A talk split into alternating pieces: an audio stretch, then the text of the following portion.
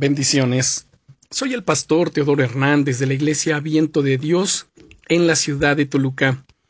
El devocional del día es Dios quiere darte más hambre de su presencia. Como hemos visto durante estos días, el pueblo de Israel había experimentado un milagro tras otro.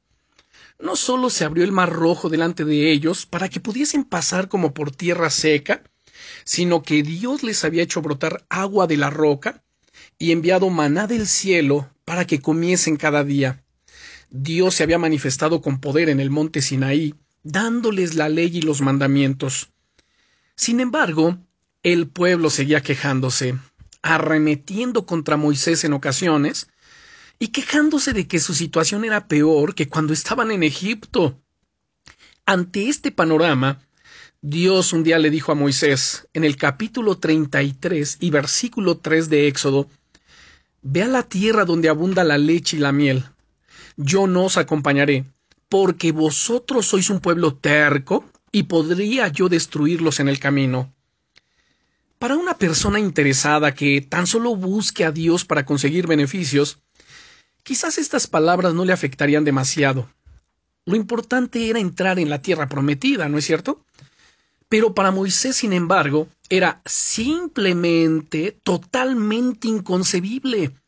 Su tierra prometida era la presencia de Dios, aquel ante quien podía venir y hablar cara a cara con él, según el versículo 11 del capítulo 33 que nos dice, y hablaba el eterno Dios a Moisés cara a cara, como habla cualquiera a su compañero, y él volvía al campamento, pero el joven Josué, hijo de Nun, su servidor, nunca se apartaba de en medio del tabernáculo.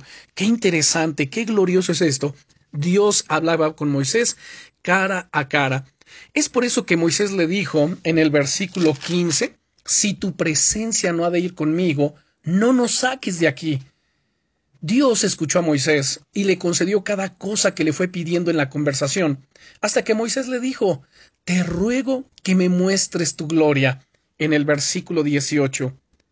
Qué maravilloso, ¿no es cierto? Leemos ahí. Él entonces dijo, Te ruego que me muestres tu gloria.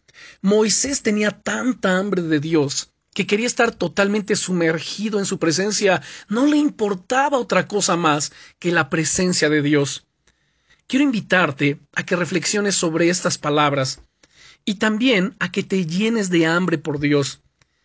Él es el que da sentido pleno a tu vida, aquel a quien tu alma encuentra descanso. Búscale como nunca en este día, y no solamente hoy, sino cada día, y déjale que Él te inunde con su gloria.